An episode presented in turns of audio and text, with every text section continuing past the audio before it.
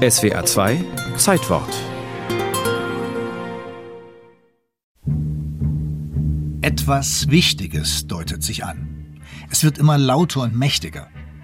Die Musik ist da eindeutig, noch bevor der Text zu hören ist. Die Musik aus dem Jahr 1932 stammt vom böhmischen Komponisten Erwin Schulhoff. Und der Text.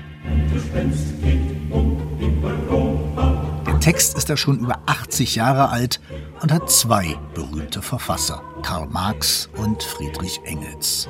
Ihr Werk heißt Manifest der Kommunistischen Partei. Das dünne Heft erscheint 1848 und verbreitet sich rasant. Der erste Satz des Manifests wird schnell zum Gassenhauer, zu einem der berühmten ersten Sätze der Weltliteratur. Ein Gespenst geht um in Europa.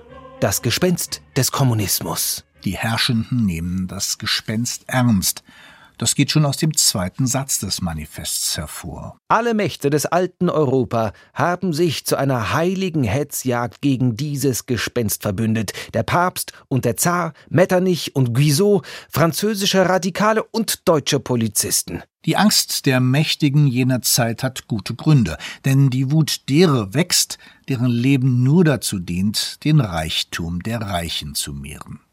Das 19. Jahrhundert ist eine unruhige Zeit voller Umwälzungen auf den Rücken derer, die ihre Arbeitskraft in den neu entstehenden Fabriken unter unwürdigen Bedingungen verkaufen müssen.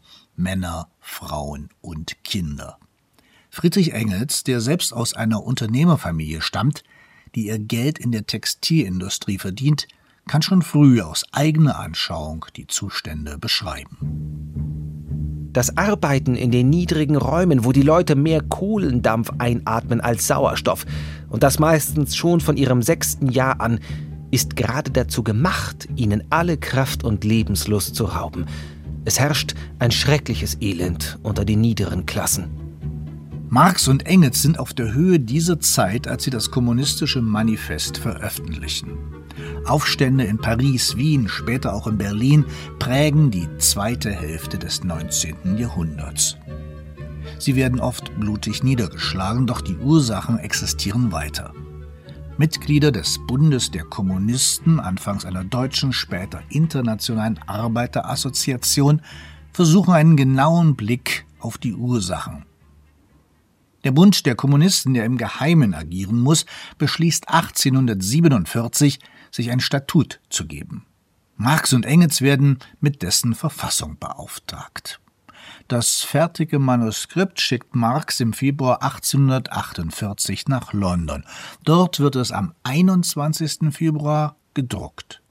Die Erstausgabe des Manifests, eine Broschüre mit grünem Einband, wird zunächst in einem Vereinslokal des Kommunistischen Arbeiterbildungsvereins in der Londoner Innenstadt vertrieben. Die fortwährende Umwälzung der Produktion, die ununterbrochene Erschütterung aller gesellschaftlichen Zustände, die ewige Unsicherheit und Bewegung zeichnet die Bourgeoisie-Epoche vor allem anderen aus. Manche Sätze aus dem Manifest treffen nicht nur den Nerv der Zeit, sondern wirken darüber hinaus. Es werden durch den Fortschritt der Industrie ganze Bestandteile der herrschenden Klasse ins Proletariat hinabgeworfen oder wenigstens in ihren Lebensbedingungen bedroht. Um die Lebensbedingungen der arbeitenden Klasse nachdrücklich zu verändern, geht es um die Eigentumsfrage. Das ist die grundlegende Erkenntnis von Marx und Engels. Der Reichtum ist in den Händen einer Minderheit und genau diese fürchtet das kommunistische Manifest.